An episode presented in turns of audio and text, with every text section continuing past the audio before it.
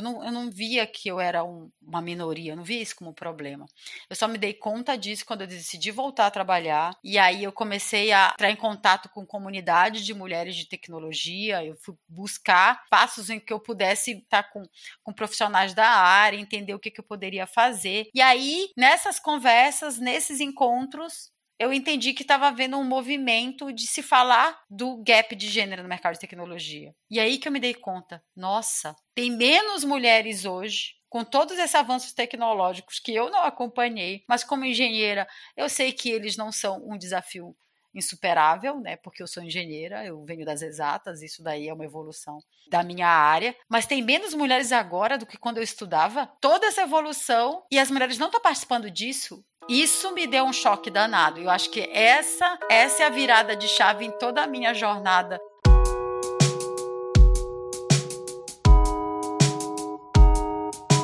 Esse é o Freecode Camp em português. Eu sou a Aniel da Carla e juntos vamos conhecer as histórias de desenvolvedores nesse mundão afora. A ideia é simples: compartilhar a vivência e experiência de profissionais da tecnologia. Cada um com sua jornada, todas elas aqui, para que possamos aprender, nos inspirar e aplicar esse conhecimento em nossa própria vida tech.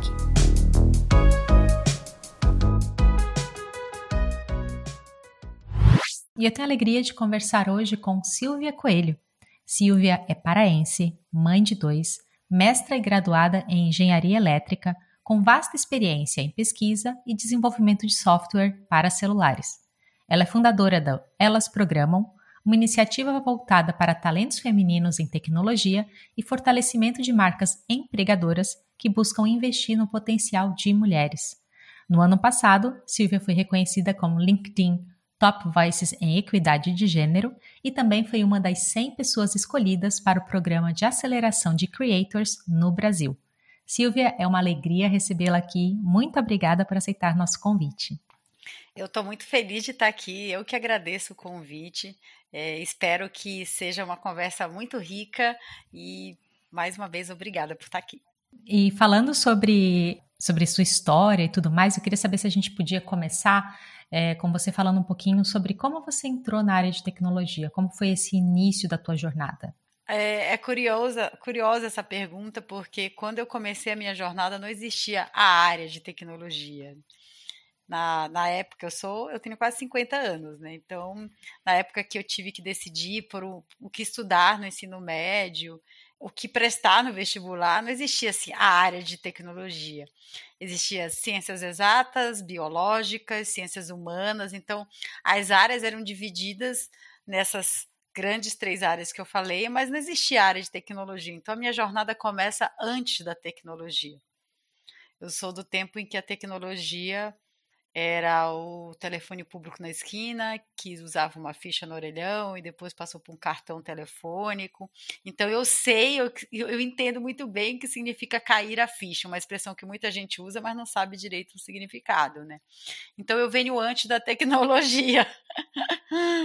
é, eu estudei eletrotécnica na Escola Técnica Federal, era uma boa aluna de matemática, então acabei sendo direcionada para essa área por o meu professor de matemática, que era professor da escola técnica, ele acabou me inscrevendo num preparatório. Eu passei nesse vestibulinho para a escola técnica, cursei meu ensino médio técnico, também fiz Senai em eletrônica. Então, o meu caminho foi se desenhando por aí, nessa área de exatas, de engenharia, prestei engenharia elétrica, cursei na Federal do Pará.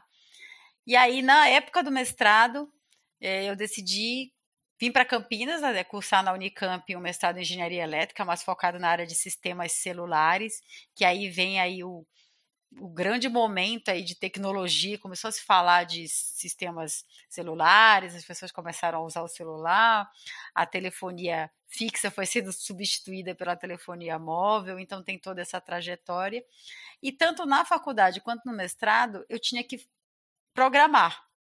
Eu aprendi a programar na faculdade, para desenvolver meus projetos. A gente tinha aula de programação nos primeiros semestres, é, era do ciclo básico, e para desenvolver TCC era muito, muito do nosso dia a dia da engenharia programar. em C, Pascal, muita gente vai se reconhecer nessas linguagens, né? C, Pascal, usavam um software chamado MATLAB, que era um software poderoso aí que a gente usava bastante na engenharia para modelar nossas aplicações. E também no mestrado com essas linguagens. Então, a programação entrou na minha jornada quando nem se falava de tecnologia. E aí, quando, quando eu comecei a trabalhar, já depois do mestrado, eu participei de um time que muitos eram engenharia de computação, ciência da computação, mas não se chamavam de dev nessa época. A gente usava tecnologia para trabalho, o nosso trabalho de engenharia, todo mundo programava, vinha um pessoal de engenharia também. Mas a minha jornada começou antes da tecnologia, é o que eu costumo dizer, né? É, e aí, comentando um pouco depois de eu ter trabalhado com a tecnologia antes de ser o que ela é, eu dei uma pausa na minha carreira para cuidar do meu, dos meus filhos, né? Eu trabalhava como engenheira num projeto em que eu fui parar na Coreia do Sul, era um projeto em parceria da LG com a, com a da USP.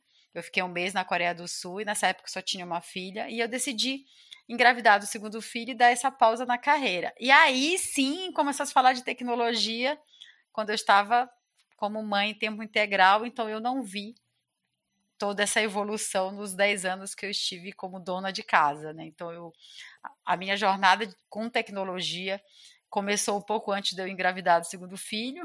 Aí teve essa pausa enorme e aí eu, toda essa evolução eu não acompanhei como criadora de tecnologia. Eu estava apenas como consumidora. Então eu não acompanhei esse bonde aí da revolução 4.0, né? Quando sa saímos da telefonia analógica, né, dos sistemas analógicos de comunicação para os sistemas móveis, que eu pesquisei e trabalhei com isso, e de repente tudo a gente fazia no celular. Então, essa, essa fase eu não acompanhei. Né? Na época que eu trabalhava com, com software para LG, né, dos, dos dispositivos da LG, era teclado, slide, é, as coisas mais modernas estavam começando o touch, mas não, era nada comparado com o que se tem hoje, né? Então eu meio que fiquei numa cápsula do tempo de toda essa evolução. E foi aí que começou a minha jornada, depois de eu decidir, né? agora está na hora de voltar para o mercado. E agora, nossa, o mercado de tecnologia. Não, foi mais ou menos assim, essa minha jornada.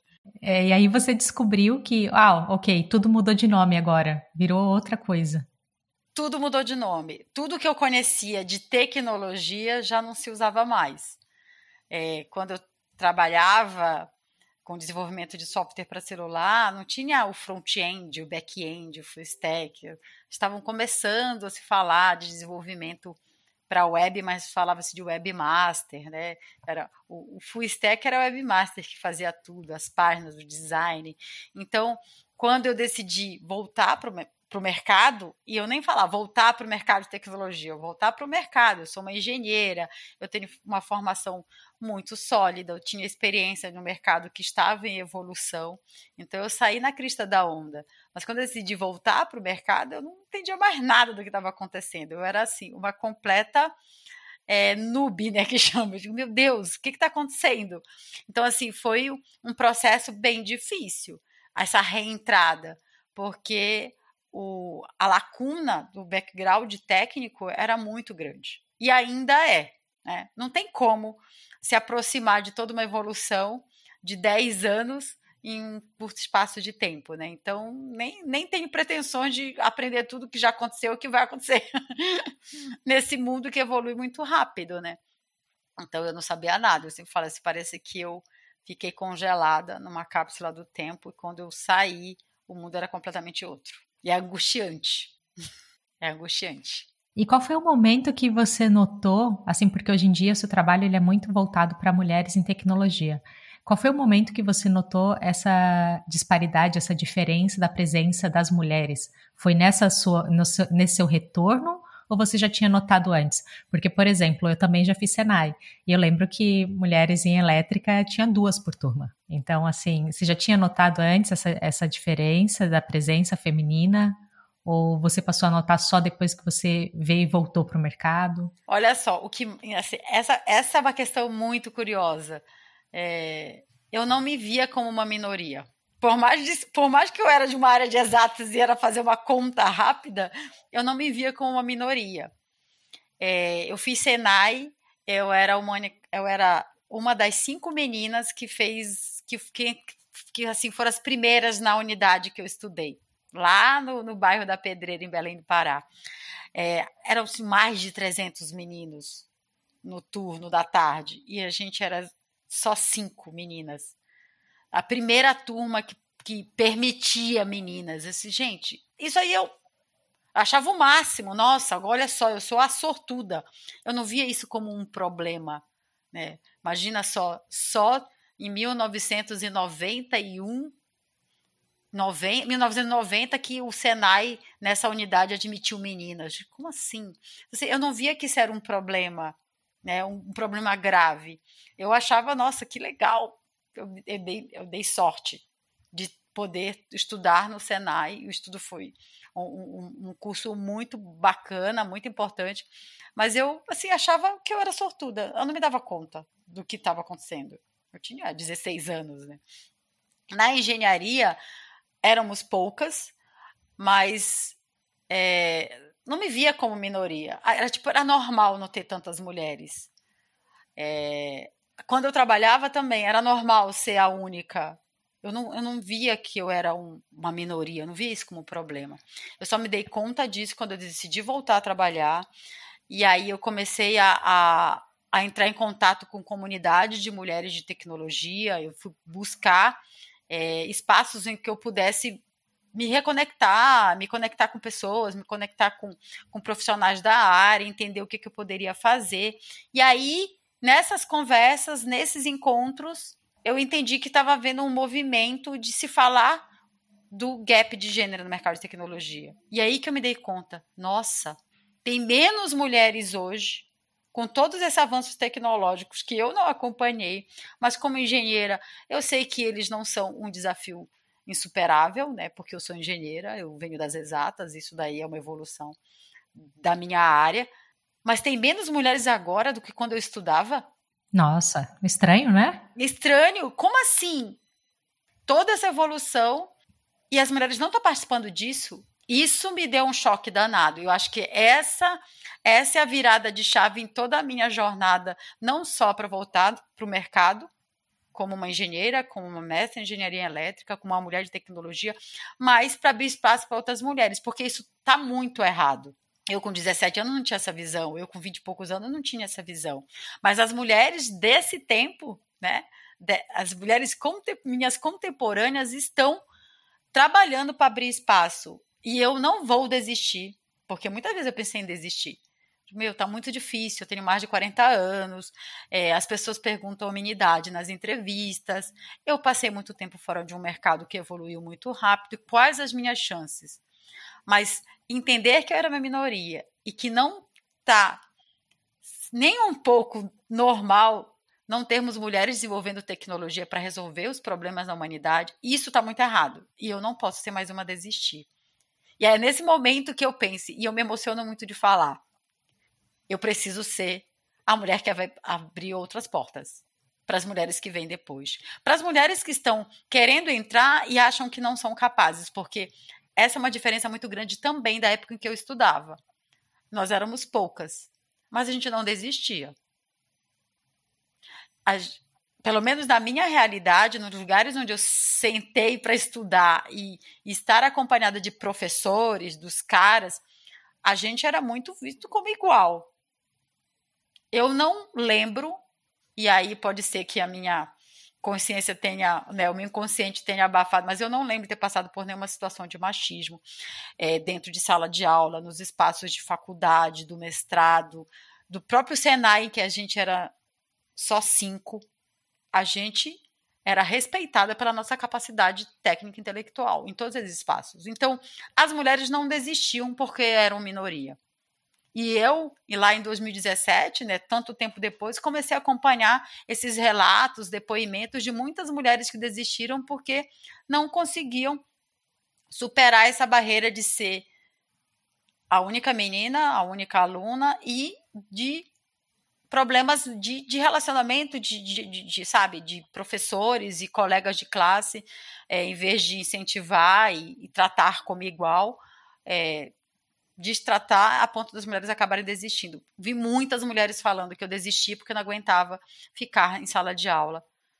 Muitas das vezes o professor falava que aquele lugar não era para mim, que eu devia estar fazendo moda ou comunicação, ou que eu devia estar em casa lavando louça. Eu nunca ouvi uma frase dessa. Para mim, isso é uma, de uma violência tamanha. Então, ainda assim, mesmo sendo, né, voltando, mesmo sendo minoria lá na década de 90, no início dos, an dos anos 2000, eu nunca passei por uma situação dessa. Pelo contrário, Sabe? A gente era muito, sentava ali de igual para igual. Então, todo esse contexto, lá em 2017, quando eu decidi voltar, eu falei, gente, eu não posso ser mais uma desistir. Tipo, eu quero contar essa história de reinvenção, porque eu sei que ela vai é, abrir portas para muitas mulheres. Eu já acreditava nisso, assim, de que se eu desistir agora, eu, além de eu não cons conseguir continuar contando a minha história, é, outras mulheres podem não podem não ouvir e não se inspirar, sabe? Eu acredito muito né, de que a gente se conecta através das nossas histórias. Então é, é muito louco de que às vezes é uma frase que eu falo numa conversa ou num texto que eu escrevi que vira essa chavinha, sabe? Assim como virou em mim. De entender que, nossa, a gente hoje é menos do que na década de 80, quando eu estava ali estudando, e as mulheres não se acham capazes de fazer isso. Então, isso virou uma chave em mim. E quando eu conto a minha história, isso vira outras chaves também. Então, cria uma corrente, sabe? É, é muito é muito intenso, né? Esse sentimento não, não é fácil.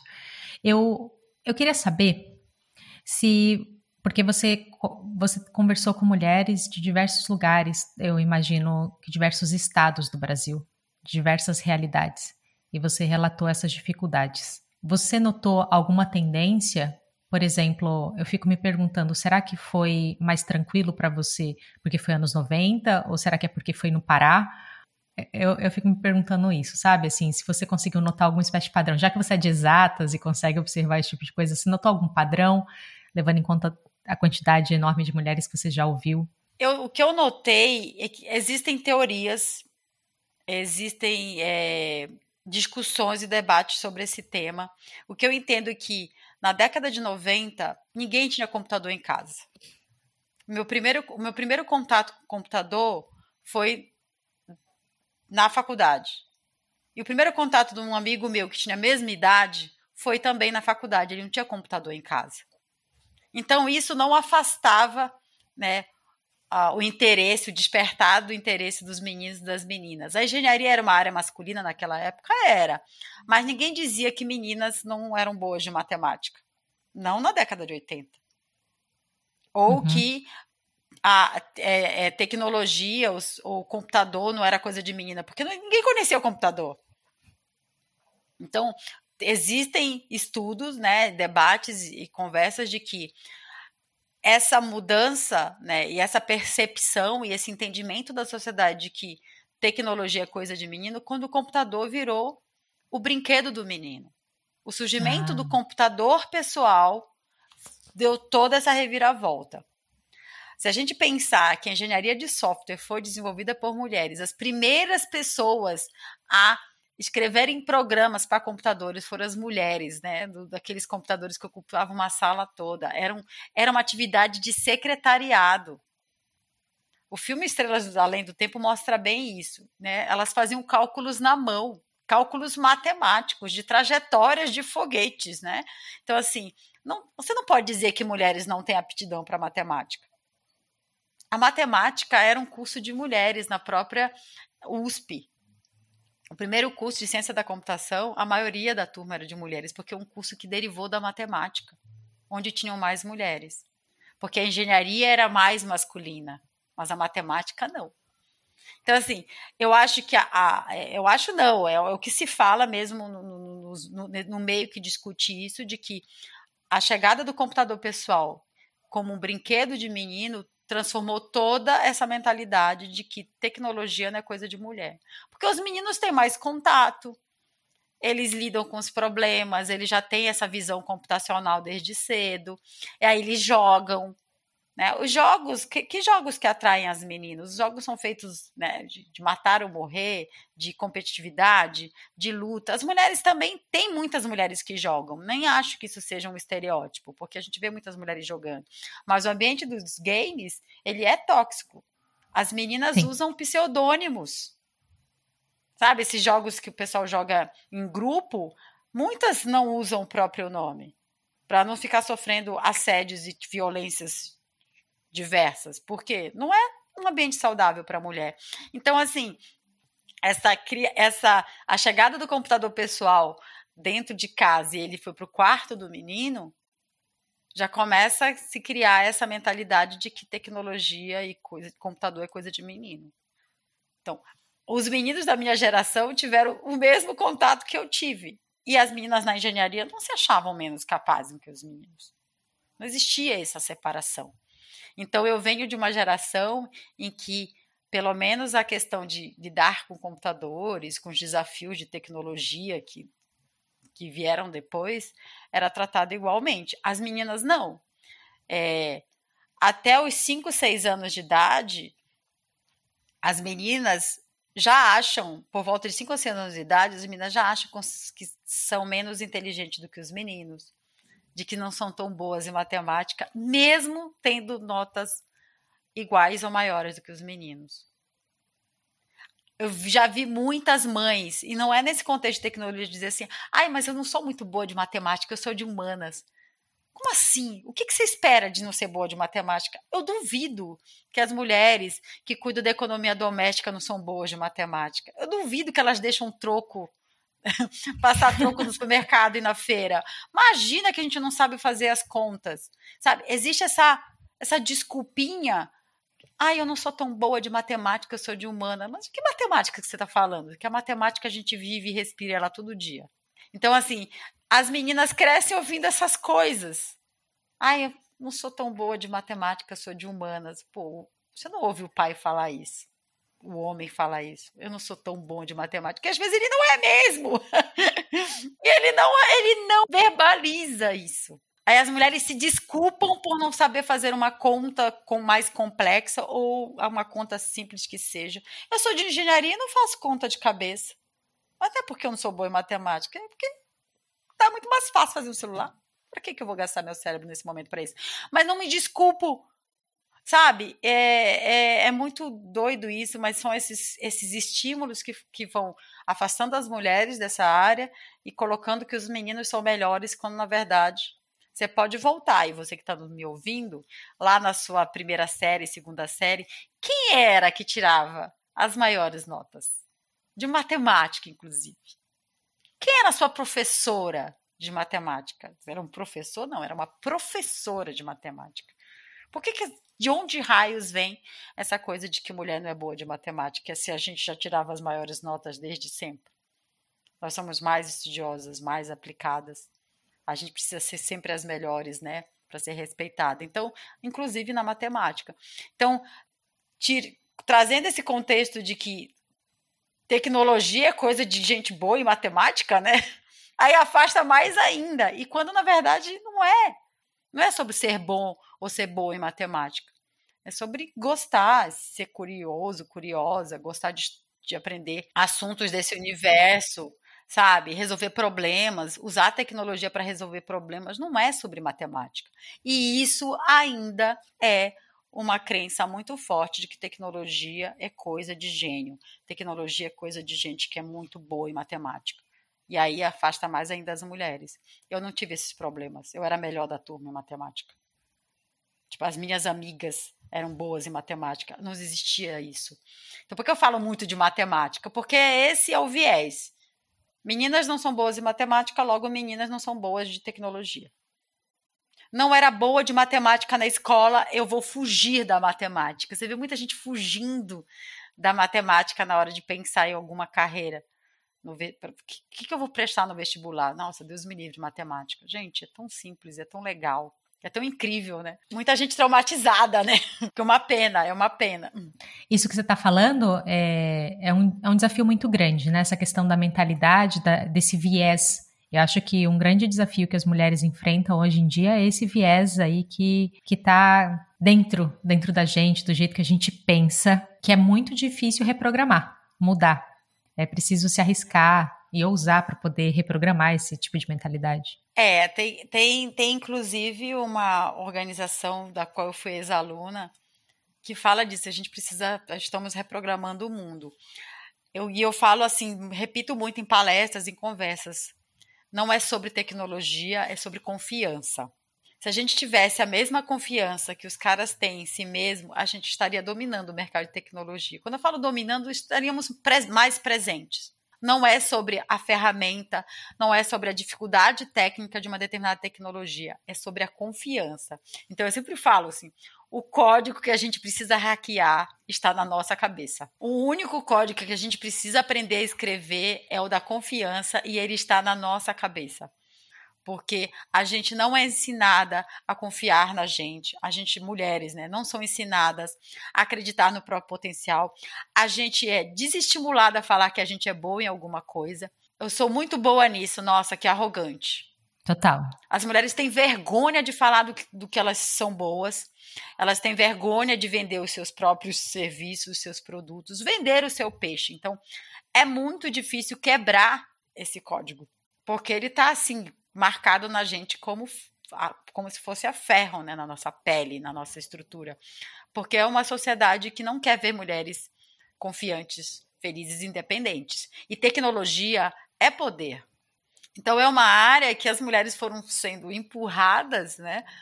Quando quando quando surgiu os, surgiram os computadores, o que era mais atraente era ser um engenheiro de hardware, porque hardware é coisa de engenheiro a computadora, a que fazia os cálculos e programava o hardware, eram as secretárias, era uma profissão vista como de secretariado meio inferior.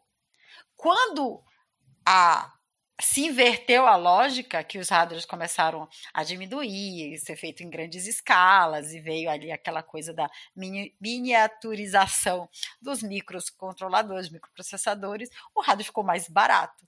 O que ficou mais caro foi a engenharia de software. E houve essa inversão. Gente, não é coincidência de que quando a profissão ficou mais atraente, ela se tornou uma profissão masculina? Não é coincidência. E aí, gente, a gente vai entrar em tantos, em tantos aspectos dessa história, mas assim, eu sou uma mulher do norte, eu venho de uma família humilde, e desde quando é, eu me entendo por gente, eu fui ensinada a estudar para chegar nos lugares onde nenhuma mulher da minha família chegou. E eu fui fazer engenharia, que era a área mais difícil, é, que era a área em que assim se falava que era né, tinha mais emprego, mais oportunidade e tudo. Eu quero estar onde o dinheiro está. E eu já sei que eu sou boa de matemática, eu assumo, aceito, quero fazer a área mais difícil, vou para engenharia. Eu tinha muita confiança do que eu era capaz de fazer. E tenho até hoje. Então, assim, quero estar onde o dinheiro está. E onde está o dinheiro? Tecnologia. Gostei dessa mentalidade. Quero estar onde o dinheiro está. E a gente tem que ter um pensamento, tem que ter essa mentalidade mais prática, sabe? Assim, quando eu decidi voltar para o mercado de tecnologia, eu já tinha passado por outras por outras jornadas, assim, que me levaram a muitos lugares. E eu vim parar de, meu, eu tenho que ir onde tem emprego, onde tem um mercado promissor, onde eu posso aproveitar a minha experiência, a minha, a, a, a minha formação. Qual que mercado que é esse? Tecnologia? Então, assim, eu, eu sempre falo para as mulheres que, recapitulando, tecnologia não é uma área simples, são várias possibilidades, a gente precisa estudar muito, estar tá sempre atualizado, mas esse não é o principal desafio. O principal desafio é a gente quebrar esse código da confiança. É esse, é esse o código que a gente precisa aprender, sabe? Porque ele, a gente é programada para não acreditar no que a gente é capaz de fazer. Então a gente precisa quebrar este código, sabe? Aí, fim do podcast. Tchau, gente. Muito obrigada. Não, não volta aqui, volta aqui. Volta aqui, volta aqui. Te ouvindo falando sobre essa questão de, de quebrar esse código, a, a, pergunta que eu vou fazer agora eu acho que talvez seja óbvia, que é assim, como que se começa a quebrar esse código? Que, como que se inicia? E eu acredito que serve para as moças mais jovens também, né, que, que estão começando, mas também para as mulheres já adultas, já maduras, que estão fazendo transição de carreira e que já estão com isso consolidado há tanto tempo, né? Então, eu sei que é uma pergunta muito abrangente, porque é uma experiência muito pessoal, mas como começar a quebrar esse código e reprogramar ele? Olha, eu posso falar de, de mulher para mulheres. É, eu não pensem que eu não estive em situações de muita insegurança e do meu código ali quebrado ou bugado, sabe? Quando eu decidi voltar a trabalhar, eu estava muito segura, eu tinha muito medo, muito medo. Porque medo de não, de não conseguir voltar a trabalhar, porque eu já tinha passado dos 40, como eu falei, uma mãe com muito tempo fora de um mercado que avançou muito rápido. Eu fiz tantas outras coisas que não tinha nada a ver com tecnologia enquanto dona de casa. É, eu fiz curso de fotografia, eu estudei francês, eu fiz aula de tênis, eu fiz aula de teatro. Então, tantas coisas que não, não me aproximavam a um mercado tão promissor, porque eu achava que tinha mais espaço para mim. Já era, já era. Então, é, o, que me, o que me ajudou a, reescrever, a, a me reprogramar foi estar com outras mulheres. É, a minha voz interior precisou ser abafada por outras vozes, e foram vozes de outras mulheres. E não eram mulheres que eram de tecnologia. Eram, assim, eu era cercada de mães que trabalhavam fora. Eu era cercada de mães que que não tinham pausado a carreira para cuidar dos filhos, elas tinham a, a, é, é, a, a, sua, a vida profissional e a sua vida de, de, mãe e precisavam equilibrar isso, mas quando eu decidi voltar e trocando ideias com elas, elas foram assim as principais incentivadoras. É, de, e, nenhuma, e nenhuma falava assim, ah, é verdade, você está muito velha, né? Nem, nossa, só imagina querer voltar a trabalhar depois de tanto tempo. Nunca ouvi isso das, das mulheres dessa comunidade do grupo das mães. Elas começaram a trazer ideias. Ah, vai no evento tal. Olha só, vai ter um que é contrate uma mãe.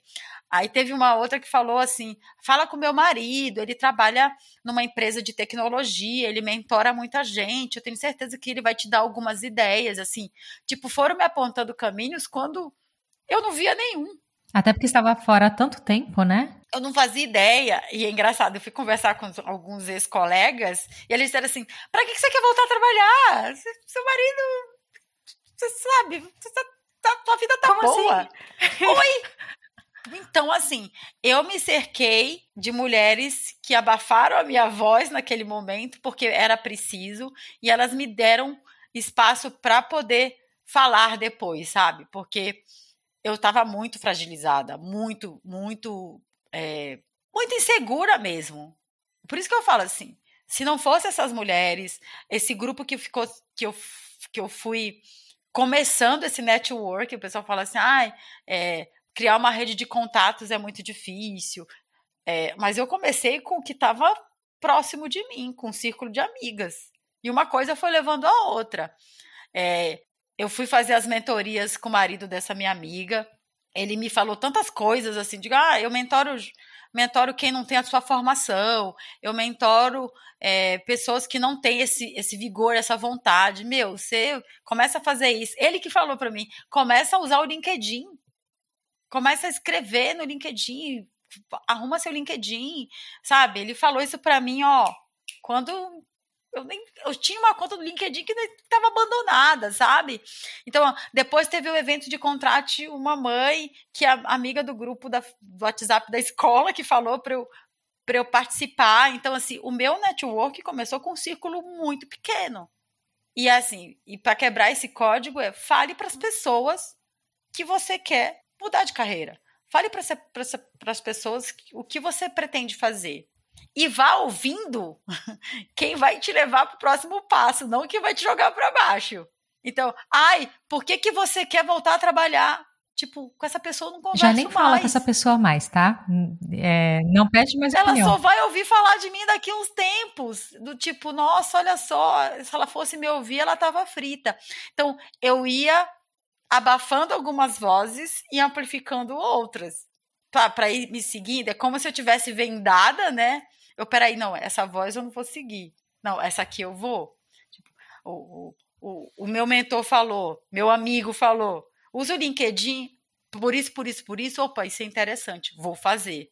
E, e, e eu fui me guiando com essas vozes que iam me levando para o próximo passo, para frente, não para trás. O que eu vejo, muitas mulheres vêm com esses estímulos negativos e acabam fazendo deles verdade absoluta. E em vez de elas andarem para frente, elas se afundam. Né? Não é nem, nem, nem andar para trás, se afunda. Gente, o que não me serve, eu deleto.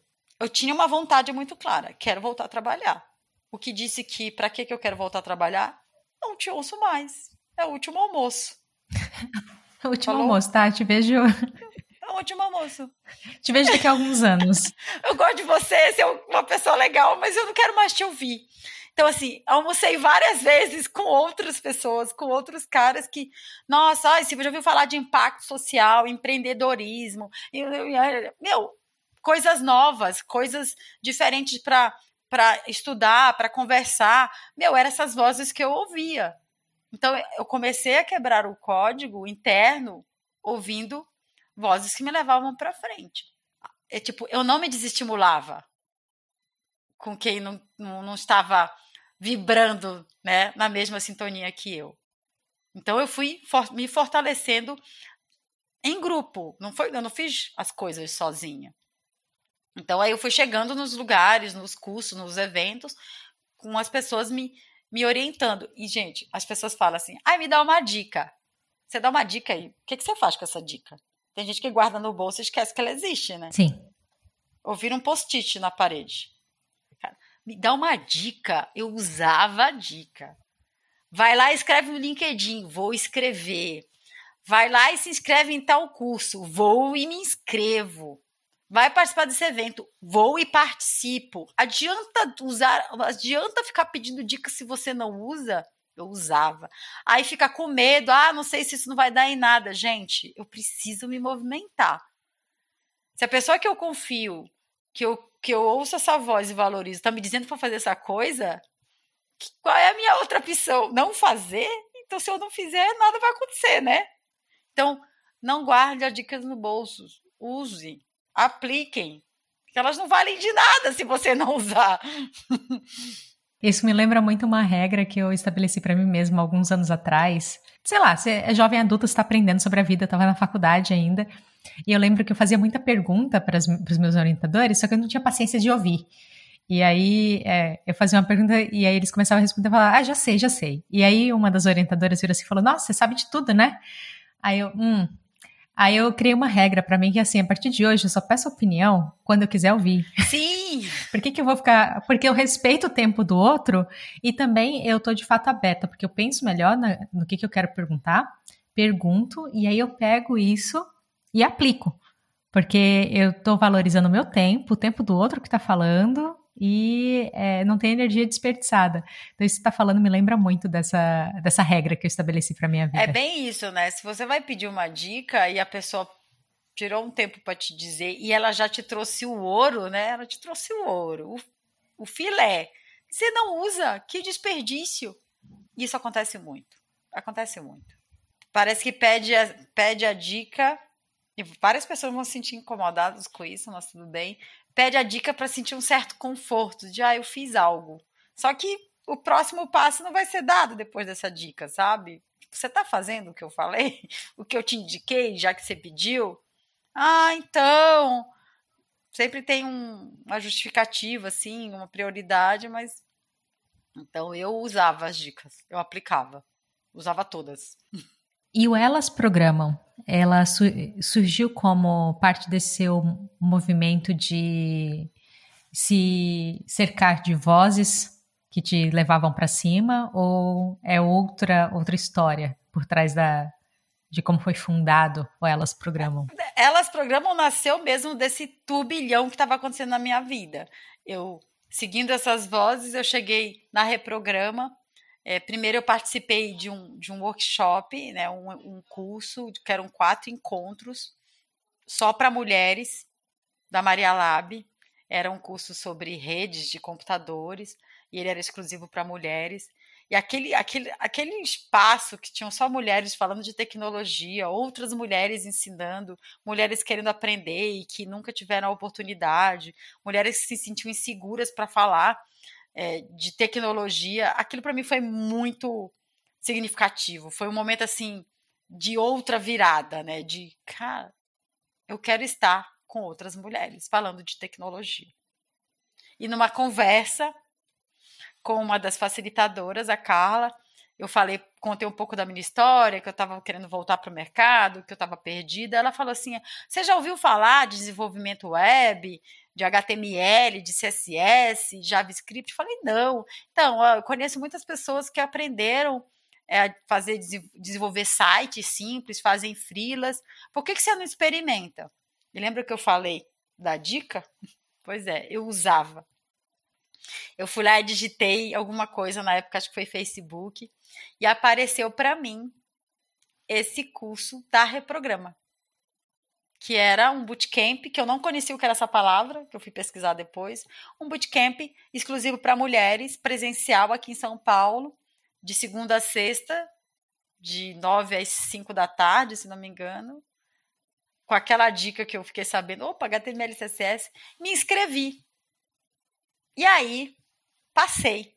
E eu lembro que na entrevista eu falei: eu não só quero aprender, como eu quero ensinar. Eu quero que outras mulheres também façam parte desse movimento de mulheres de tecnologia. Eu quero ver mais mulheres em tecnologia. Eu falei isso na minha entrevista. E aí, o primeiro dia de aula da Reprograma, a Carla, que era uma das fundadoras, que é uma das fundadoras, ela passa o exercício de escrever uma carta para o futuro. Adoro esses exercícios. Uma carta interessada para você mesmo. E lá eu escrevi: eu quero aprender porque eu quero ensinar, mas eu quero transformar a vida de outras mulheres, assim como outras mulheres estão transformando a minha. Eu quero que mais mulheres estejam fazendo a mesma jornada que eu tô e dois meses depois nasceu Elas Programam. Porque eu estava com essa, com esse turbilhão, né? Esse, com toda essa energia é, se movimentando. Eu estava no Facebook, uma moça pediu para alguém ensinar ela a programar. Ela queria saber se alguém dava aulas particulares de programação. E eu me ofereci. Eu disse: Olha, eu nunca dei aula, mas eu posso te ajudar. Porque hoje eu estou estudando programação e eu posso te ajudar. Na mesma hora, monte de mulher queria a mesma coisa. eu estava lá no Senai, fazendo aula, né, no Senai.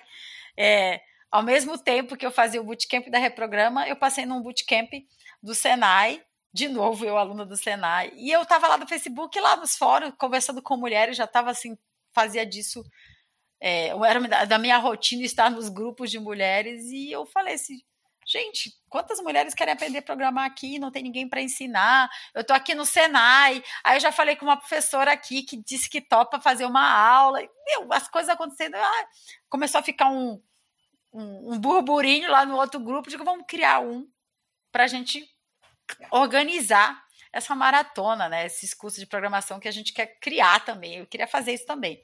E foi aí que nasceu Elas Programam, né? Que era, o objetivo era a, é, conectar mulheres que queriam aprender programação com mulheres que queriam ensinar.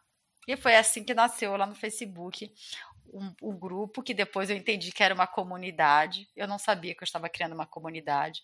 Eu não fazia ideia que ela ia crescer tanto. Do dia para a noite eram 200, 300, 400. Hoje são 8 mil mulheres no grupo.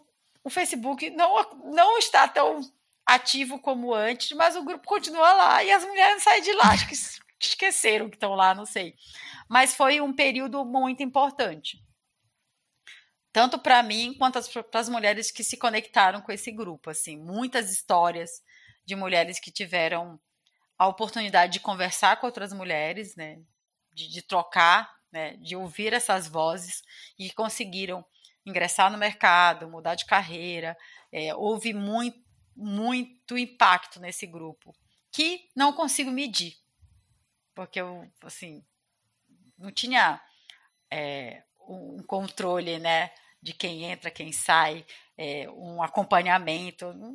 eu não tinha como fazer isso moderando um grupo no Facebook e cuidando de, de, de alavancar minha carreira de novo. Eu fazia o que podia. De, de, moderar, de conectar, de conversar, trazer mulheres para a conversa. Então ele foi muito ativo durante uns três anos, até o comecinho da pandemia, o grupo era muito ativo. Então tem muitas histórias de mulheres que me conhecem do, da época do Facebook.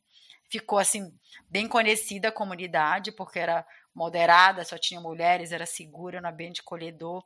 E, e por isso que eu falo como é que a gente quebra esse código, né?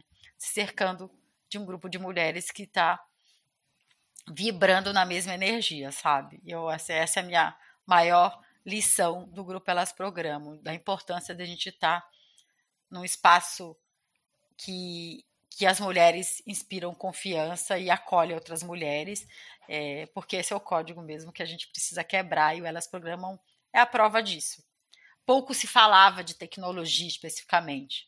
As discussões eram mais sobre, sobre como quebrar esse código, assim, resumindo.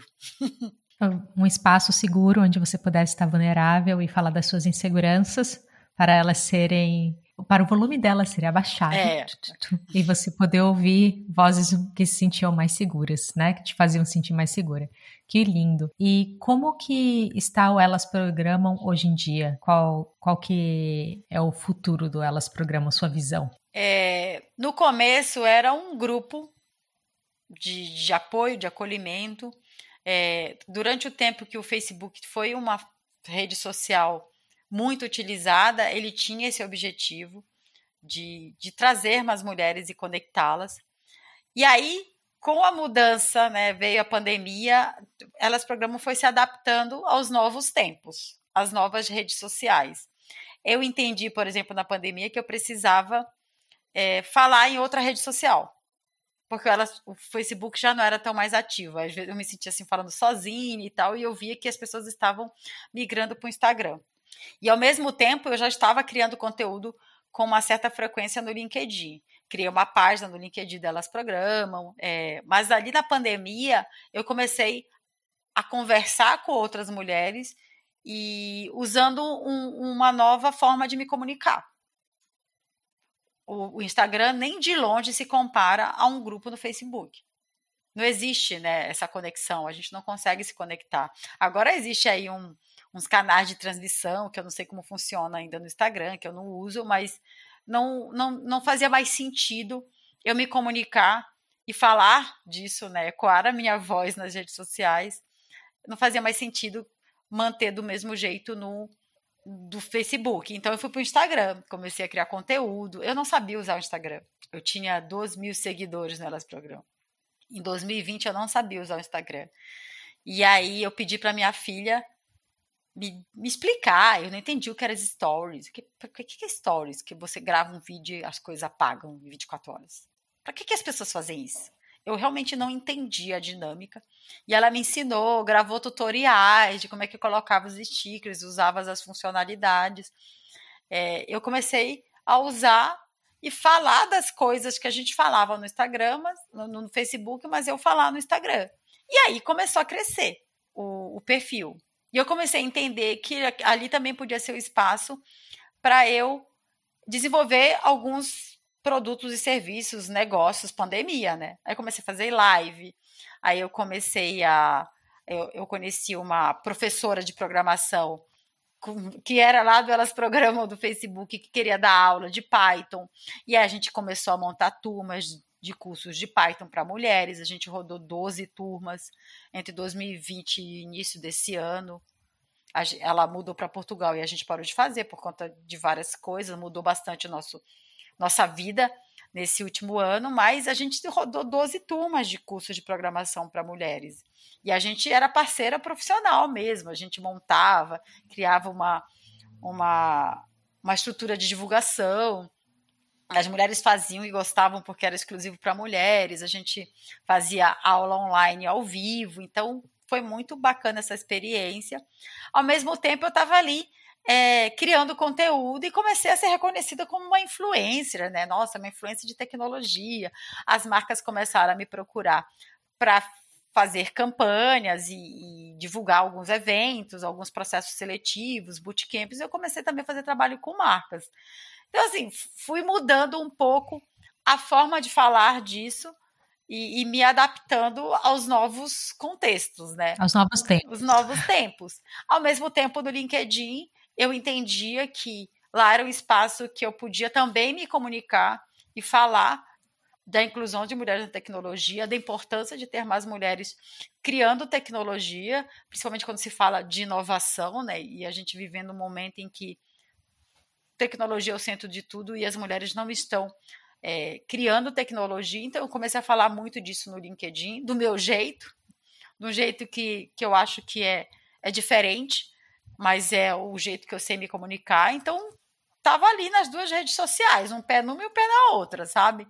Então, Elas Programam começou a ser um espaço que falava dos mesmos temas, só que já não falava só com um grupo fechado. Falava para muito mais gente. Né? Não só para mulheres, né? Falava para homens também, para as empresas. Enquanto estava ali no grupo fechado, era uma conversa como se fosse uma comunidade, era uma comunidade. Falava com um grupo muito específico. E aí, com essa mudança toda, e veio a pandemia também, eu comecei a falar com todo mundo. Então, assim, a, a voz se amplificou de outra maneira. É, hoje, né, você, hoje eu vejo elas programam como, como um movimento, uma comunidade que se expandiu, está em várias redes digitais, são mais de 100 mil pessoas me seguindo no LinkedIn, no Instagram.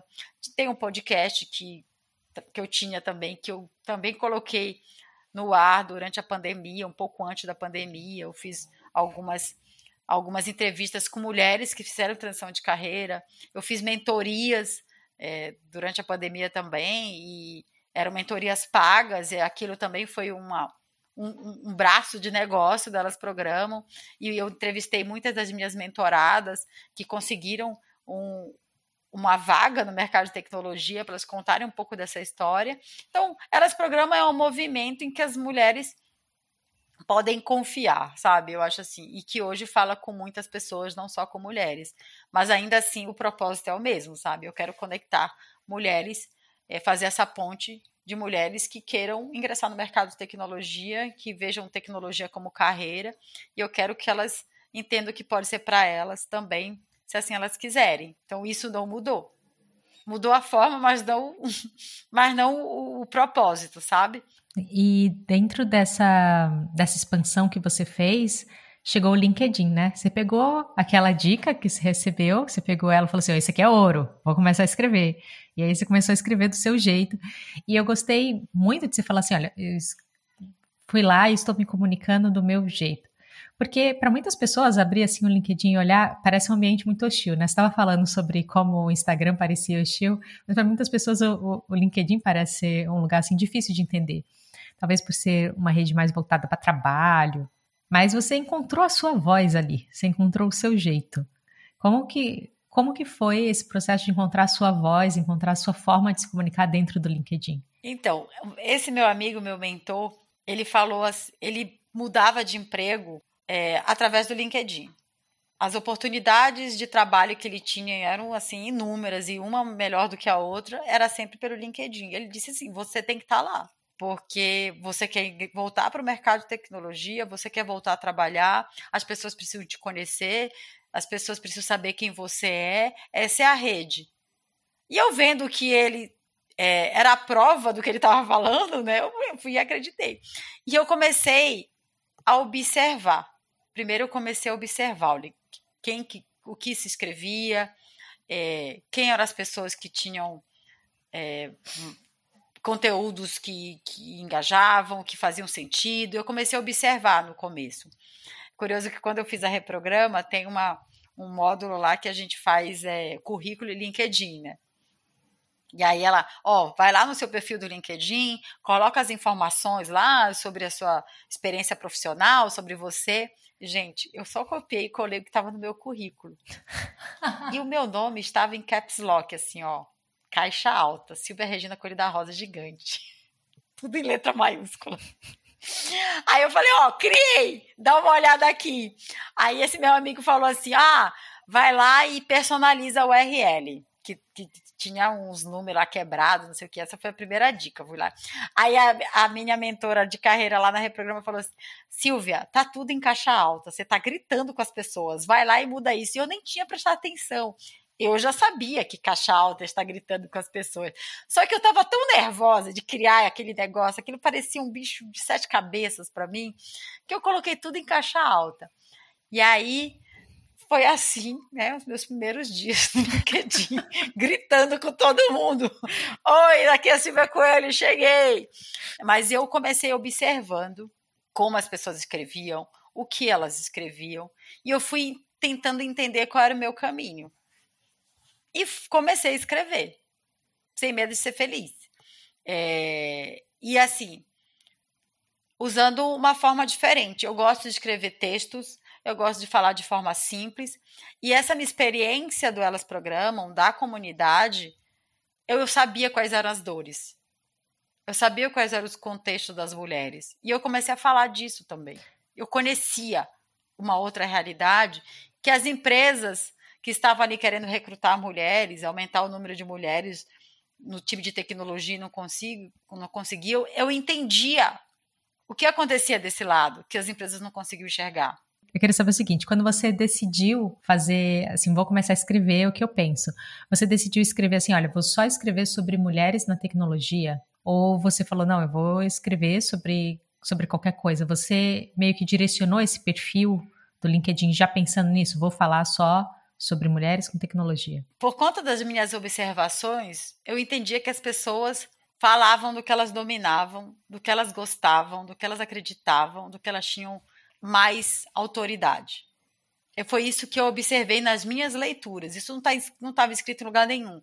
Das minhas observações, eu entendia que as pessoas comunicavam é, os seus interesses, as, os seus aprendizados. É, elas tinham um nicho, sabe? Elas tinham uma linha de conteúdo. E naquele momento, o que mais pulsava em mim era falar da minha própria experiência como uma mulher na tecnologia que está querendo voltar para o mercado e que está ajudando outras mulheres a verem tecnologia como carreira. Então, para tipo, mim, era o que mais pulsava e o que fazia mais sentido e o que eu gostava de falar. Eu não falo do que eu não acredito, eu não falo do que eu não tenho certeza, ou que não é do meu ramo de pesquisa, de estudo de experiência. Então, eu comecei, pelas minhas observações, a falar do que eu tinha mais vontade e mais vivência, que era o que eu estava passando naquele momento. Então, tinha muito de, de, de, de genuíno nisso, porque era, era real. Eu não estava criando histórias fictícias, né? As fanfics não tinha fanfic. Eu, às vezes, trazia trechos de conversas, sempre todas anônimas, eu nunca expus ninguém. Tipo, eu nunca coloquei um print no LinkedIn que trouxesse o nome de uma mulher que chegou e fez, me trouxe um relato muito pessoal e muito duro para ela. Eu transportava essas conversas, né, sendo a voz delas. Eu comecei a falar de coisas que as mulheres não tinham é, que me procuravam e das conversas que eu tinha com elas, elas não tinham, é, naquele momento, elas não tinham segurança de expor desse jeito. Eu nunca expus nenhuma mulher, nem um nome, nada. Eu tive, sempre tive isso muito cuidado, mas eu trazia isso como uma forma de dizer: é isso que acontece, vocês não estão vendo. É isso que acontece dentro da sala de aula e que ninguém presta atenção. É por isso que as mulheres desistem dos cursos de tecnologia e ninguém nunca parou para ouvi-las elas são taxadas de, de desinteressadas, que não têm aptidão, quando na verdade ela está passando por uma série de violências, que é muito solitária. Então, eu trazia essas conversas e isso gerava reflexões. E olha só, não, eu não estava expondo ninguém mais uma vez, eu sempre tive muito esse cuidado. Eu nunca tive nenhum problema de ter exposto uma conversa, porque eu sempre tive esse muito cuidado de trazer aquilo de uma forma anônima, mas que conseguisse conectar várias mulheres. Tipo, essa é uma história pessoal, mas ela pode ser a história de muitas mulheres. A história de uma é a história de muitas. De muitas. A história de uma é a história de muitas. Então, isso começou a criar muita conexão. Tem mulheres, até hoje, que eu nunca encontrei pessoalmente, que, que me seguem, e aí, no momento assim, de um encontro presencial, ela fala assim: Eu te sigo há muito tempo. Essa mulher nunca interagiu comigo. Ah, eu te sigo no LinkedIn há muito tempo. Ou eu já usei print de conversa sua no LinkedIn em apresentação em programas de liderança. Eu já usei reflexões suas em treinamentos e workshops no meu time de mulheres. É, tipo, ela fala isso pessoalmente, né? Mas nunca interagiu comigo. Então, assim, o LinkedIn se tornou um espaço de amplificar várias vozes, não só a minha, nesse nesse contexto de mulher na tecnologia. Ó, eu é assim, o LinkedIn eu sigo muito essa regra. Eu falo do que eu acredito, do que pulsa em mim. Porque se eu ficar falando de coisas aleatórias que não tem contexto, não tem experiência, não tem base, vou ficar soltando palavras ao vento e vai parecer para mim é muito é superficial e não faz sentido para mim, sabe?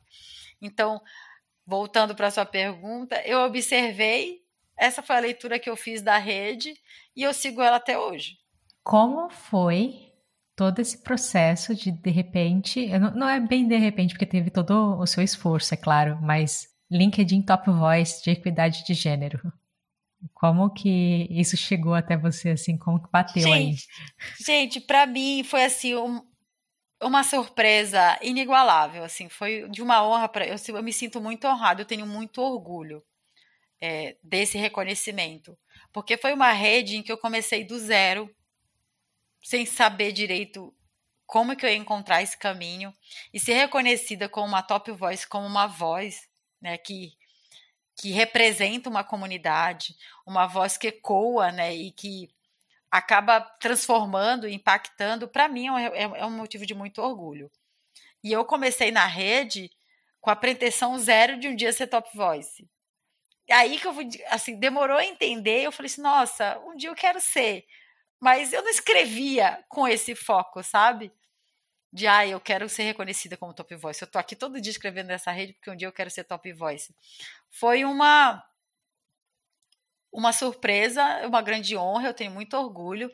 É, eu acho que foi muito importante para minha trajetória, por tudo que eu que eu vim construindo, por todos os desafios que eu tive que passar para voltar a ser uma mulher na tecnologia. Eu acho que foi é, um momento muito importante, assim, muito significativo. Eu chorei quando eu li o e-mail. Eles mandam um e-mail para gente, se a gente aceita. Eu mostrei para minha filha, para o meu marido, assim, chorando. Digo, gente, e eu falo disso ainda muito emocionada, sabe? Porque para mim foi um momento muito importante de toda essa jornada, sabe? Olha só, eu escrevi em caixa alta, em cap lock, né? Eu gritando. Como é que essa mulher que não sabe nem se comunicar se torna LinkedIn Top Voice? é, é muito, foi muito importante, sabe? É me destacar entre mulheres que são reconhecidas como vozes, né, para promover equidade de gênero, que é justamente o assunto que eu falo, não só no LinkedIn, mas em outras redes, que eu comecei ali sem saber o que estava fazendo no Facebook. É, o LinkedIn reconhece não só quem fala na plataforma, mas de outras também. Então, estão me observando fora dela, sabe? Então, para hum. mim, é um motivo de muito, muito orgulho, assim, muito orgulho. Eu tenho muito orgulho desse reconhecimento, sabe? E eu falo para todo mundo, eu sou LinkedIn Top Voice. Você sabe o que é isso? Você não sabe? Peraí. Vou te explicar. deixa eu te explicar. Então, assim, eu falo, às vezes eu, eu, brinco assim: você tem alguma top voice no seu LinkedIn? Agora você vai ter. Não é? Porque, para mim, é um, assim, é, é um prêmio para mim, é um prêmio. Tem muito valor e é imenso, para mim foi imensurável e ainda é. Ser, LinkedIn, ser reconhecida como LinkedIn Top Voice, sabe? Que eu vou perguntar agora, eu vou assumir algo sobre, sobre você e aí se, se isso que eu estou assumindo estiver errado, você corrige. Aí você fala assim, não, não, isso aí não, não cheguei ainda lá.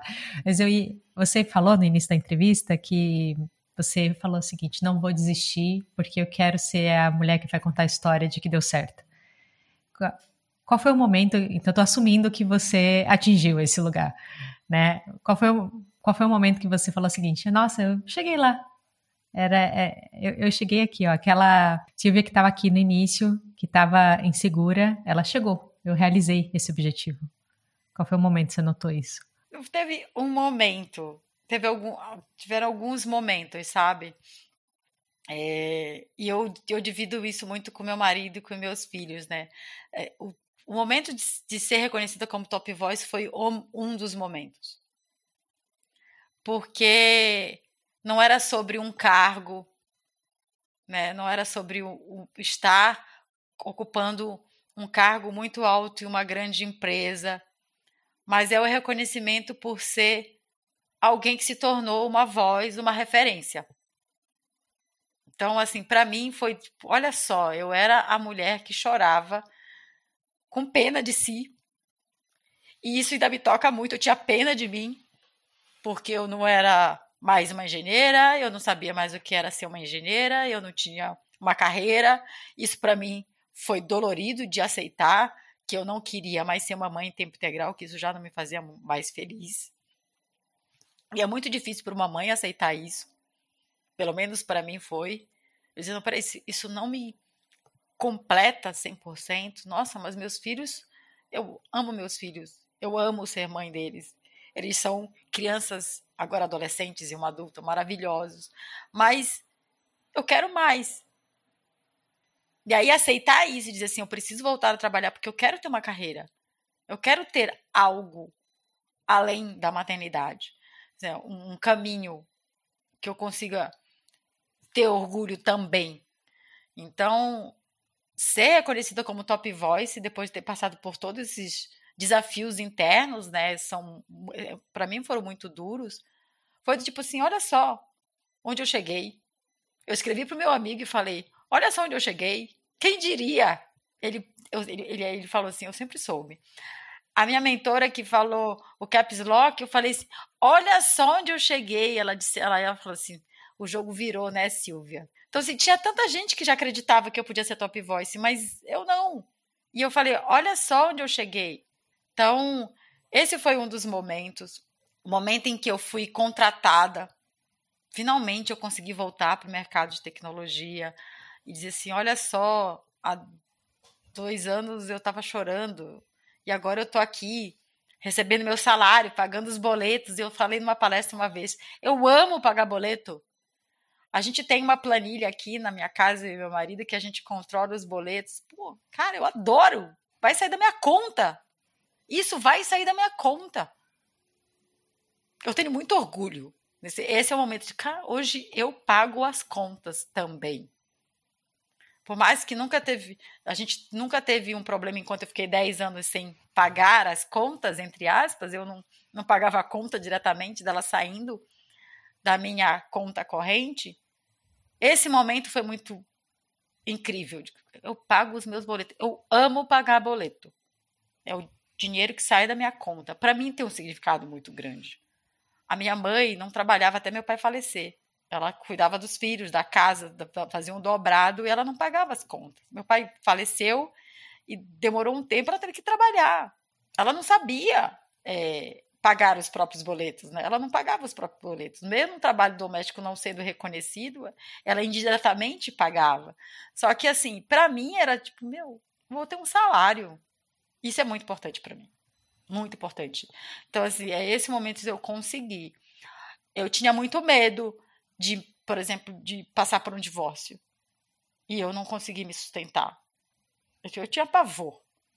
Por mais que eu sei, que eu sei que eu não ia ficar desamparada, mas eu tinha esse medo irracional. Hoje eu não tenho medo nenhum. Eu vou dar meu jeito, sabe? Eu vou dar meu jeito. Acontece qualquer reviravolta do ponto de vista financeiro, e esse é um valor para mim, de eu pagar os meus boletos. Então eu acho assim, esse é o momento de tipo, eu venci. Hoje eu tenho a segurança de qualquer coisa que aconteça na minha vida, eu vou dar um jeito de pagar meus boletos. Então não sei se era essa a resposta que seria ouvir. ah, era sim. Não, é que você me deixa sem palavras a cada, a cada duas frases suas, eu fico assim, sem, sem palavras. São pílulas de, de conhecimento de sabedoria muito valiosas. Retomando aqui a questão do, do LinkedIn, nós temos o Top Voice, que foi muito legal. E outra coisa que aconteceu contigo também no LinkedIn foi o programa de aceleração de creators do Brasil, só 100 selecionados e a senhora foi uma delas. Gente, gente, esse, esse programa foi incrível, assim, foi aquele momento uau, sabe? Uau! É, já, eu achava assim, que Top Voice ia ser o máximo, né? Já era o top.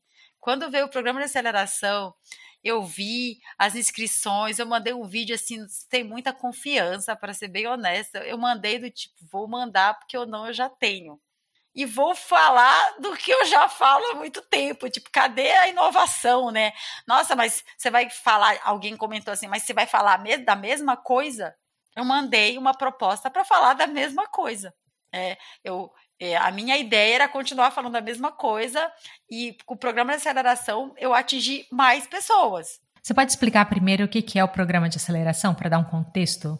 Então, o programa de aceleração é, do LinkedIn pra, foi o primeiro programa para só 100 pessoas. Eles escolheram 100 pessoas é, do, aqui no Brasil para participar.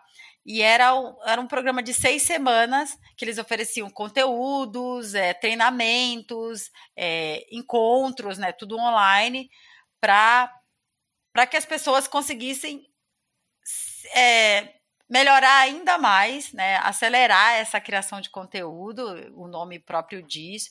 É, a gente tinha acesso a ferramentas e, e teve mentorias, a gente é, passou por um, um, um período aí de, de, de, muito conteúdo com foco em criação de conteúdo.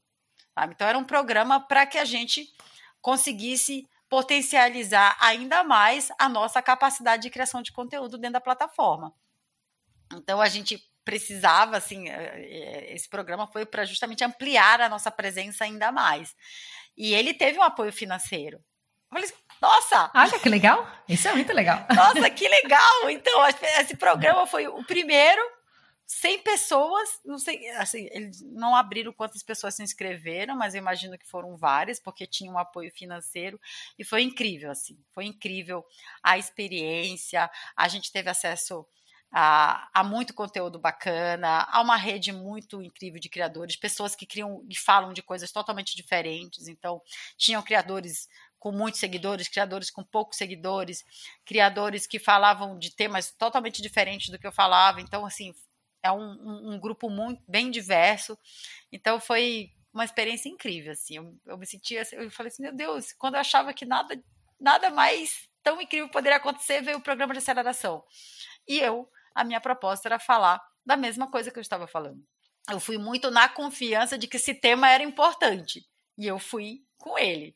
E foi incrível, incrível. Bom, agora, então, de pessoa que cria perfil em caixa alta para Top Voice, depois programa de aceleração, eu acho que você tem bastante é, lugar de fala para poder falar com o pessoal que está assim, ok, vou começar a usar o LinkedIn.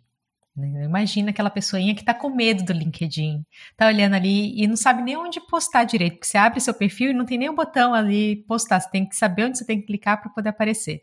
Né? Pensa nessa pessoa. Que tipo de dica você pode dar para essa pessoa baseado nessa toda essa experiência que você já teve e tem? Eu acho que não coloque nada em caixa alta, porque você está gritando com as pessoas, assim, para começo de conversa. Mas eu vou passar a dica que que, que funcionou para mim. Eu primeiro observei. Eu, eu ficava bastante tempo no LinkedIn. Eu observava. E aí eu comecei a ver o que me interessava. Porque assim, você falou assim, ah, eu não acho que a rede seja tóxica, tóxica. As redes sociais são tóxicas. Não existe uma rede social que você fala assim, ah, é saudável, ah, é um espaço legal. Você vai filtrando o que te faz bem e o que não faz. O que não me faz bem, eu pulava. Não interagia, não curtia, não comentava. Então, eu só ia filtrando, né? Filtrando o que me fazia bem. No começo, é observação. Eu vejo muitas pessoas, assim, muito ansiosas com as histórias das pessoas que. Teve um boom, né, de foto do, do kit de onboard, né, de, do kit de boas-vindas. Sim, sim. De gente que foi contratada na pandemia e recebia um kit e tirava uma foto. E eu vi algumas pessoas falavam assim: ah, o pessoal está o tempo todo esfregando a felicidade na nossa cara. Ah, isso me causa muita ansiedade. Eu falo assim, gente, é, você vê, um lado tem uma pessoa que está feliz. E do outro lado tem uma pessoa que queria estar no lugar dela. Sim.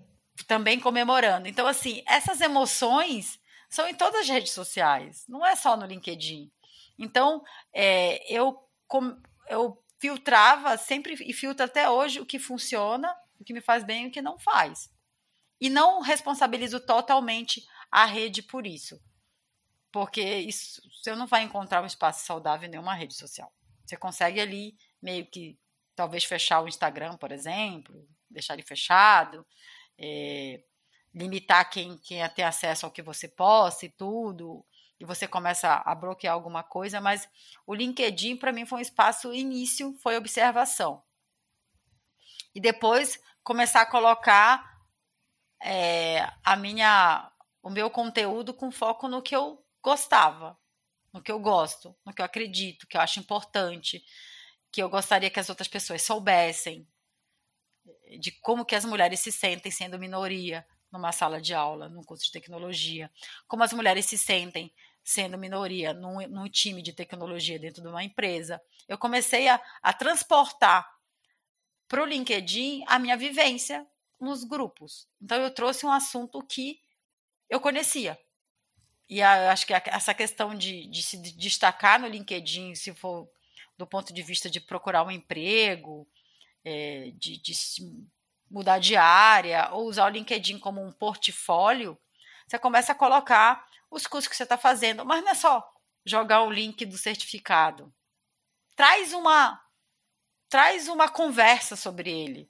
Traz um, um aprendizado, é, um, tanto um, algo que funcionou, o que não funcionou, o que aconteceu ou deixou de acontecer.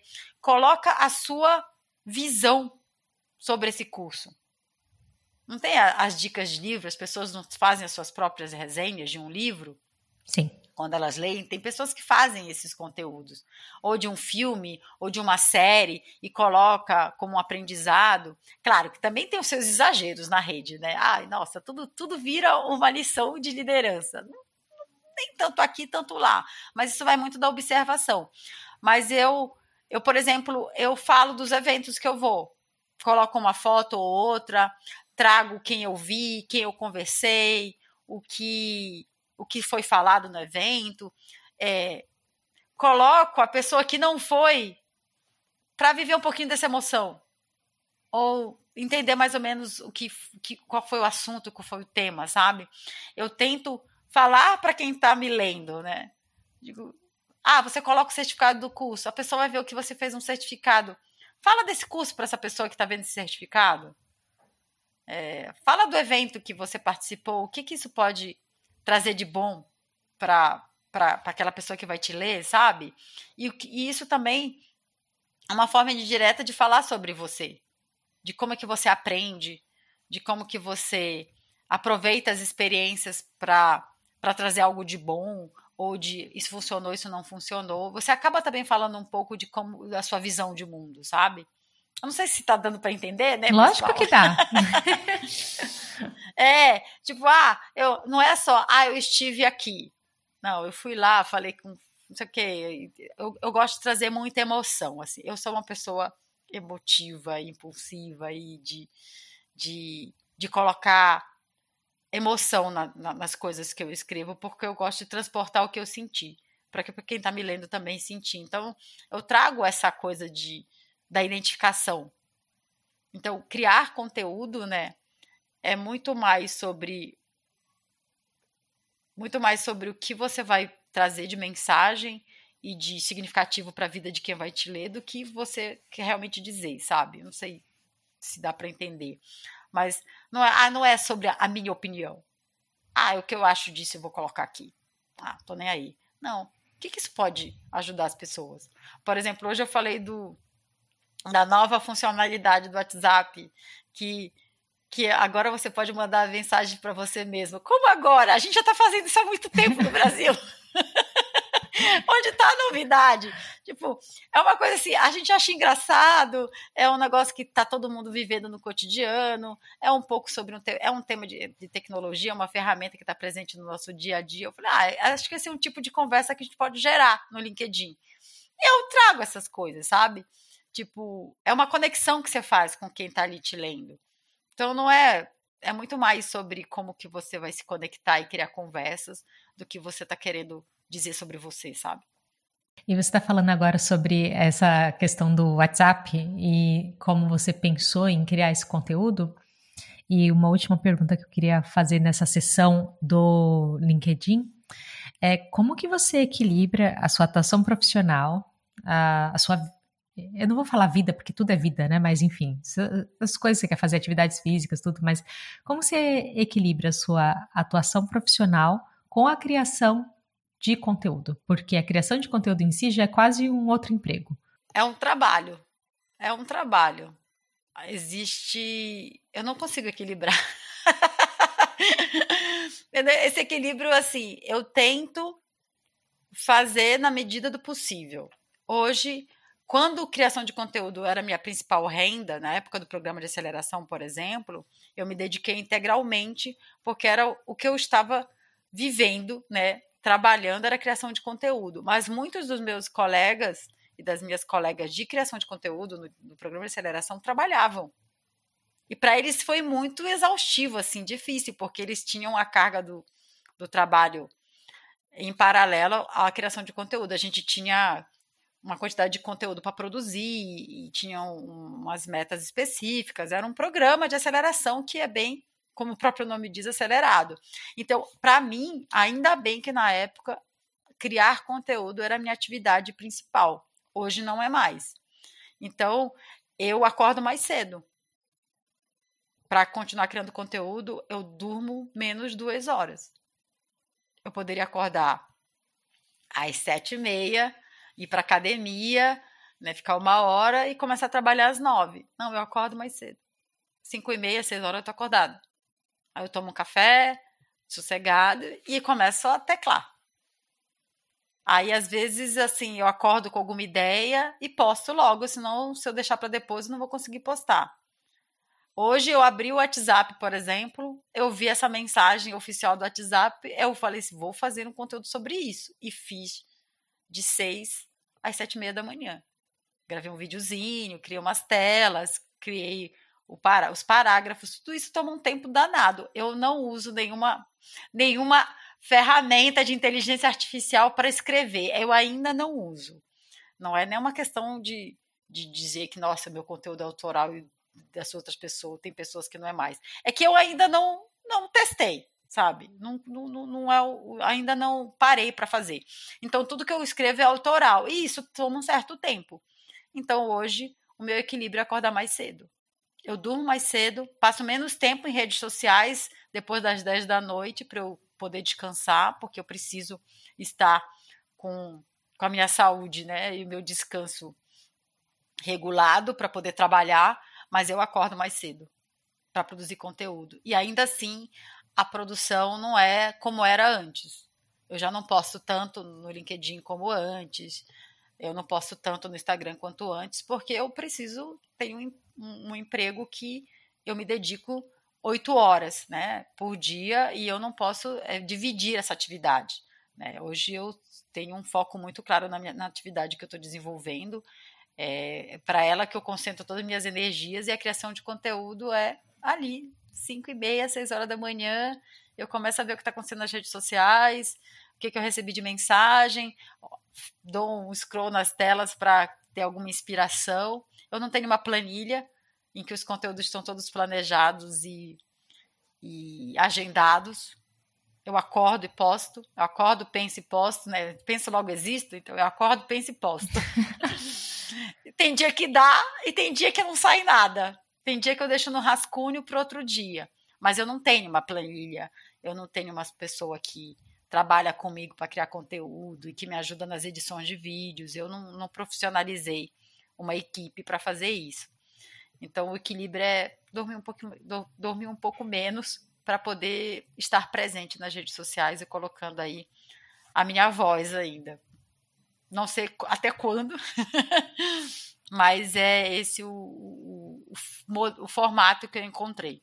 Agora, eu quero fazer algumas perguntas de curiosidade para a gente poder saber um pouquinho, assim, sobre você. São três perguntinhas que eu faço para todos os convidados, né? Porque eu acho que elas são muito relevantes, né? Uma primeira pergunta é: o que você está aprendendo hoje em dia?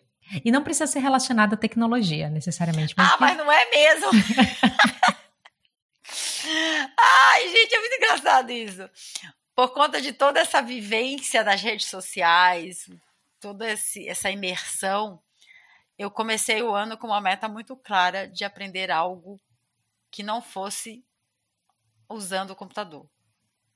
Eu não queria estar na frente do computador aprendendo qualquer coisa que fosse. Eu estava nessa pressão da produtividade, de aprender, é, lifelong learning, não sei o que, não sei o que, mas tudo está na rede social, tudo está no computador. Aí eu comecei a procurar, olha só que demorou seis meses. Isso vai ser interessante.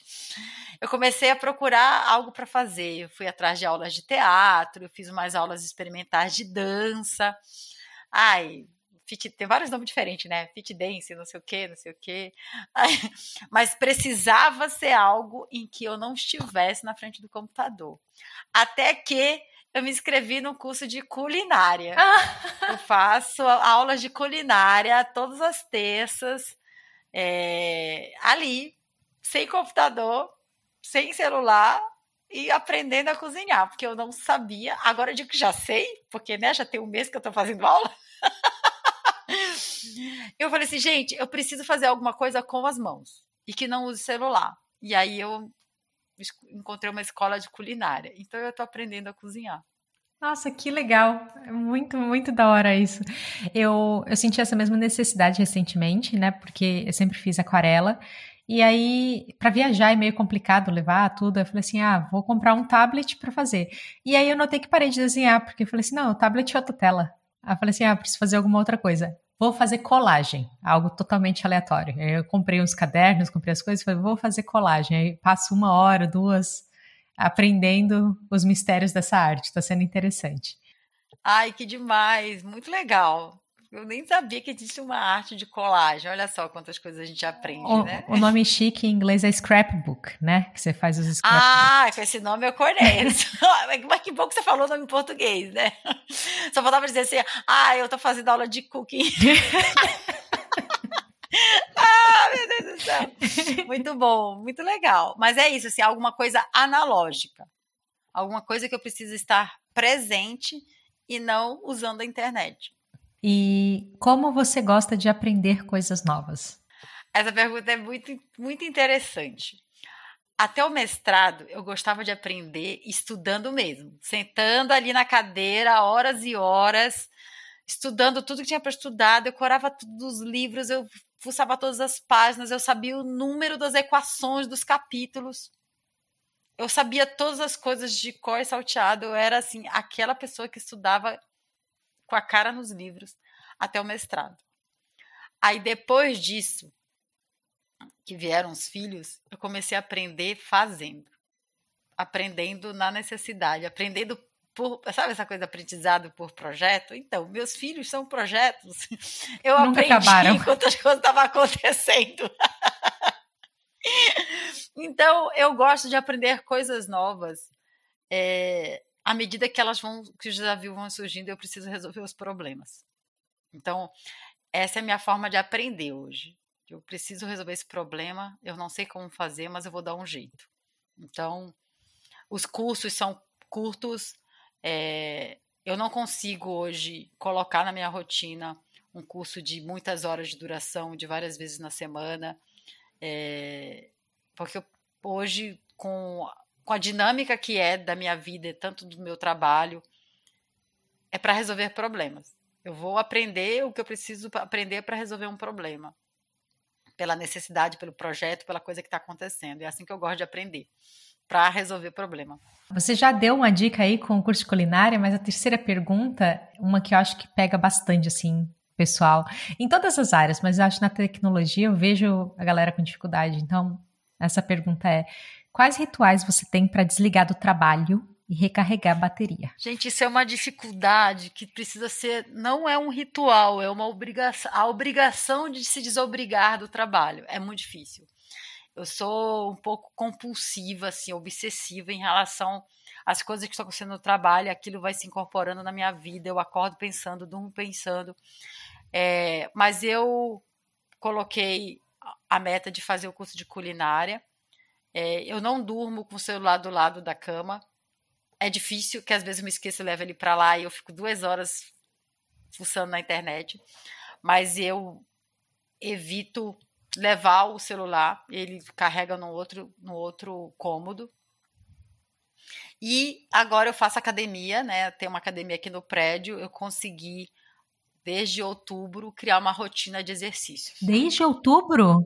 Já vai fazer um ano. Uau, parabéns. Não foi fácil desde outubro do ano passado. Já vai fazer um ano que eu consegui, com muita dificuldade, com muito esforço, criar uma rotina de exercícios.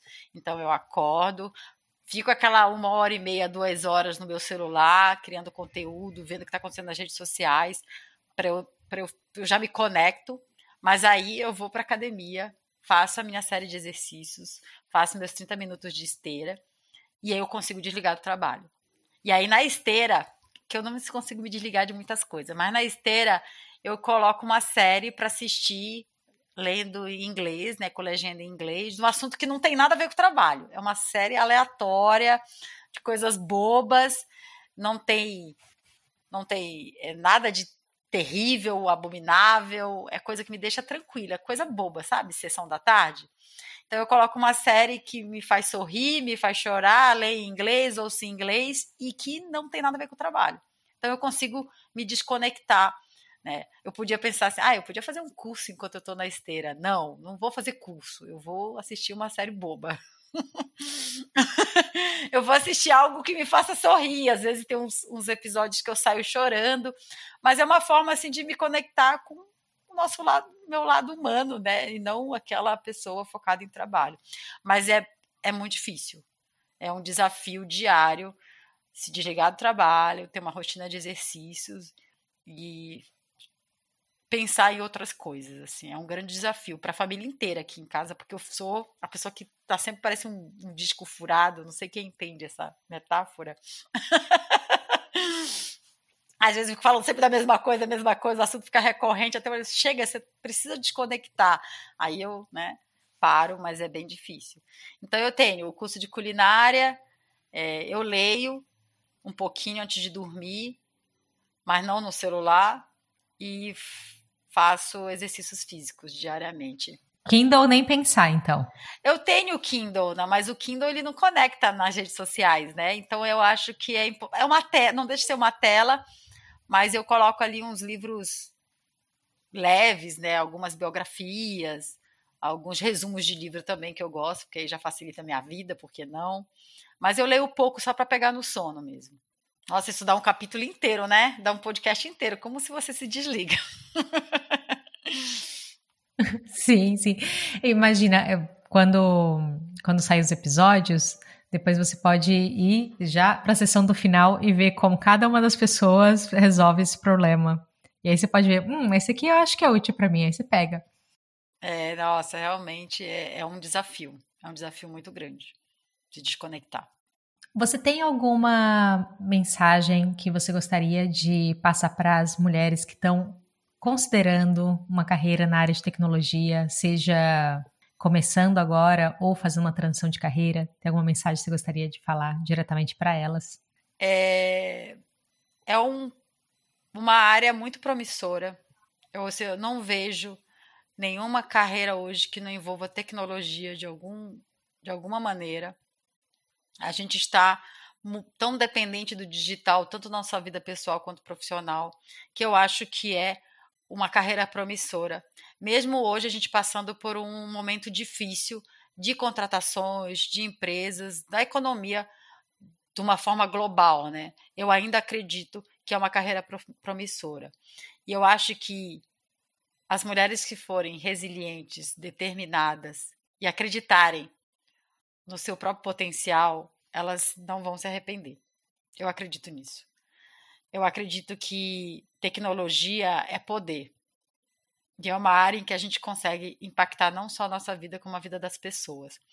O poder de transformação da tecnologia é imensurável. A gente acompanha isso no nosso dia a dia na vida. Você pode ter visto o que, que, o que, que a tecnologia pode fazer na pandemia. Quando todo mundo teve que, sem planejamento nenhum, de uma hora para outra, continuar tocando a vida de formas inimagináveis. Então, eu acredito no poder de transformação de tecnologia e eu acho que as mulheres deveriam ocupar mais essa área por conta de toda a nossa criatividade, de toda a nossa vontade de mudar as coisas. Acho que as mulheres têm um diferencial muito grande de fomos criadas para cuidar das pessoas, mas imagina só a gente cuidar da transformação do mundo usando tecnologia. Eu acho que isso é muito poderoso. A gente tem um olhar para as transformações, a gente tem um olhar para melhorar as coisas. Quando uma mulher se movimenta, ainda mais assim, sendo uma, sendo uma mulher que tem uma origem humilde como eu, é, eu trago muita a história de muitas mulheres que não conseguiram chegar nos espaços que eu cheguei. E se hoje eu estou aqui, é porque essas mulheres é, tiveram muita resiliência. E eu estou aqui por conta de uma carreira em tecnologia. Eu fiz um curso de engenharia. Talvez se eu tivesse feito outro curso, eu não conseguisse me reinventar, reinventar tanto. Eu não, não posso dizer com certeza, mas eu acho que isso fez muita diferença. Eu estar muito próxima de um mercado como de tecnologia me fez me reinventar aos 44 anos e voltar para o mercado que eu estive fora por quase 10. Então, eu acho que ainda tem muito espaço para a gente conquistar no mundo e acho que a tecnologia é esse trem, sabe? Que vai acelerar essa entrada. Agora, para concluir, eu gosto de abrir o espaço que eu falo que é a hora do jabá. A hora né? do a hora jabá, que você pode beleza. falar sobre. Ótimo. a hora que você pode falar, né? Como que as pessoas podem acompanhar seu trabalho, entrar em contato, enfim, esse é um espaço para você poder divulgar um pouquinho sobre o seu trabalho que você faz. Olha, eu uso duas redes sociais principais, que é o LinkedIn, como eu falei. Eu gosto muito do LinkedIn. Eu tenho um, um carinho muito especial por essa rede. Eu tenho orgulho muito grande de ser top voice do LinkedIn, porque foi o reconhecimento de um trabalho que eu faço que é genuíno, que é com muito carinho, com muita dedicação. É, tem um propósito muito grande de amplificar vozes de mulheres na tecnologia, trazer mais mulheres para esse, esse espaço. Então, eu me comunico muito so, com esse conteúdo, sobre esse conteúdo no LinkedIn. Tem também o Instagram, arroba elas programam, que é um pouco mais informal, um pouco mais do meu dia a dia, mas eu também trago oportunidades, eventos, trago as experiências é, de, de, como, né, de como que está sendo ser uma mulher na tecnologia. Eu falo muito disso no arroba elas programam. É, eu hoje sou CTO de uma startup jurídica chamaram, chamada Forum Hub. Aquela pergunta que você fez lá no começo também é isso, esse é um momento uau. Eu saí de uma carreira de 10 anos fora do mercado de tecnologia, eu sou CTO, ocupo o cargo mais alto de tecnologia dentro de uma empresa. Então eu estou aí, vocês podem me encontrar também é, como CTO da Foro Hub falando em eventos e, e, falando dessa experiência. E também sou o host de um evento que vai acontecer dia 28 de outubro, né, que eu vou deixar isso para o Gran Finale, que é o Devs 40 Mais. É um evento com foco principal de falar de pessoas com mais de 40 anos no mercado de tecnologia. O evento vai acontecer dia 28 de outubro no Teatro Itália, no centro de São Paulo. É, só pessoas 40 a mais palestrando, mas é para qualquer pessoa. E o mais legal é que pessoas com mais de 40 pagam meia. Olha só, né? em que lugar que isso acontece? então, quem tem mais de 40 paga meia. Ser host, eu estou ajudando a produzir, a, a organizar com o meu parceiro, o Dan Vitoriano, que também é um Dev 40 mais.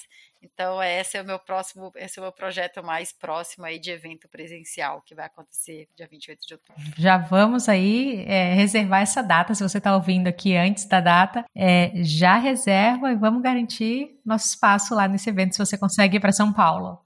É, me segue, é, me segue lá nelas programa que eu estou trazendo novidades sobre o Devs 40 mais. É, a gente agora está na, na fase de abrimos abrimos carrinho para ingressos, estamos, estamos buscando patrocinadores para apoiar esse evento, que vai ser assim, ele é disruptivo, é inovador, é um evento que foca com foco em pessoas 40 mais, porque é uma área aí que, que tem muito para para crescer e tem quanto mais a gente tiver pronto para essa área melhor. Então 40, os 40 são os novos 20, então a gente tem muito ainda para contribuir no mercado de tecnologia, os 40 a mais.